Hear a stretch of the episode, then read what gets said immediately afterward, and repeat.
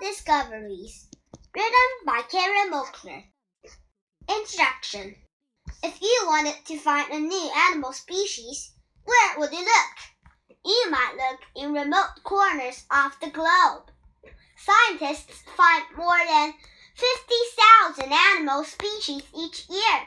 That's 1% of the more than 1.5 million species we know about already. At the same time, species are dying out at record, record rates around the globe. For this reason, when we do stumble on a new species, it is an important discovery. Monkey mania. In 2007, a new species of monkey was found in the forests of Central Africa. The lesula has large eyes and is shy and quiet. The first one found by scientists was being kept as a pet. In 2010, scientists found the Caquetá titi monkey by listening to its calls. It's, this monkey lives in the Amazon jungle. The Caquetá is known for its bushy red beard. It doesn't have a white bar on its forehead as other titi monkeys do. Its babies purr like cats.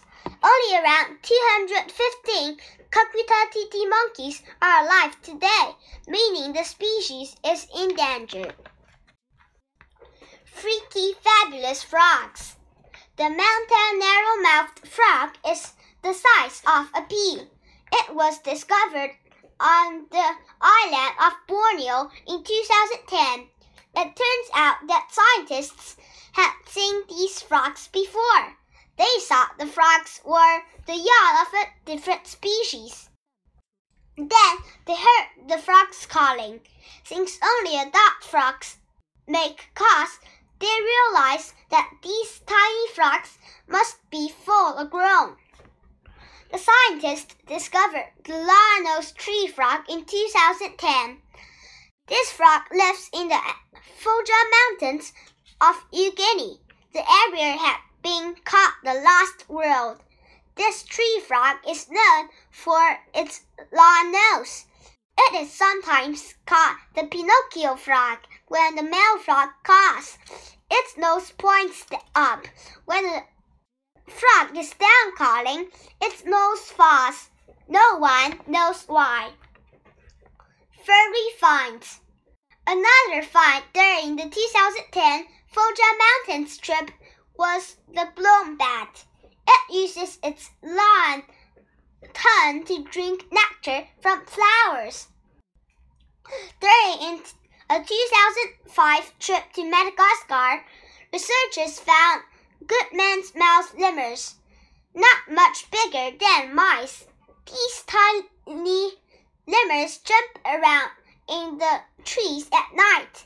During the daytime, they sometimes sleep in empty birds' nests. Do you know? Lemurs are found are only found in Madagascar. Interesting invertebrates. Scientists think that vertebrates animals with backbones make up only 3%, 3% of all, anim, all species.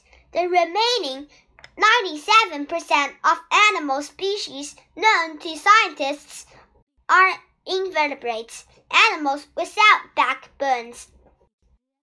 Sazima's tarantula had a special beauty.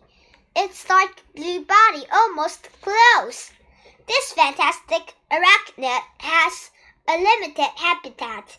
It only lives high in the mountains of Brazil discovered in 2013 in South America, this new type of plant hopper looks strange. The wild hair isn't hair at all. When an enemy attacks, the hair breaks off and the plant hopper can jump to safety. That's what scientists think anyway, but they aren't sure. Underwater wonders. Scientists found the Gorgon's hat starfish in 2010 in the Atlantic Ocean. The Gorgon's hat, a type of basket star has five arms that slipped off, split off from its body. The five arms have as many as 5,000 tips. The tips help it find food floating by in the water. Also uses its arms to walk along the ocean bottom and to protect itself. It took until 2030 to find the walking bamboo shark. Like most sharks, it is not threat to humans. It lives off the coast of Indonesia. Scientists found it because the colors on its back are different from those of other sharks.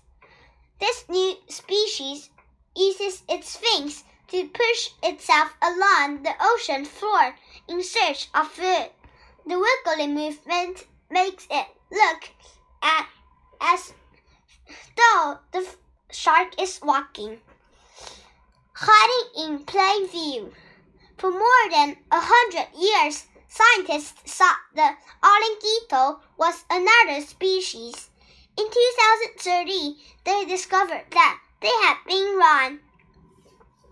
The Olinguito leaps through trees at night. The smallest member of the raccoon family. It can be found in South America. Mistaking identity. Humans may encounter an unidentified species for years while mistaking it for a familiar species. This often happens because the two species look the same, at least on the outside. These are called cryptic species. They are only found to be extinct when scientists study their genetic code. As DNA technology uses more and more, reports of distinct new species are on the rise. In 2009, researchers found the Cambodian tailor bird. Tests show that this tailor bird was a new species. Scientists also studies the bird's song. While all tailor birds sing, no two species sound the same. Sure enough, the song of the Cambodian tailor bird is different from all the rest. What's next? Scientists continue to amaze us by finding new species. Experts agree that many more have yet to be found. Many of these newly found species are in danger of dying out. Finding them means we can help save their homes. Doing this can save the animals that alive uh, that live there both those we know about and those we don't know about yet.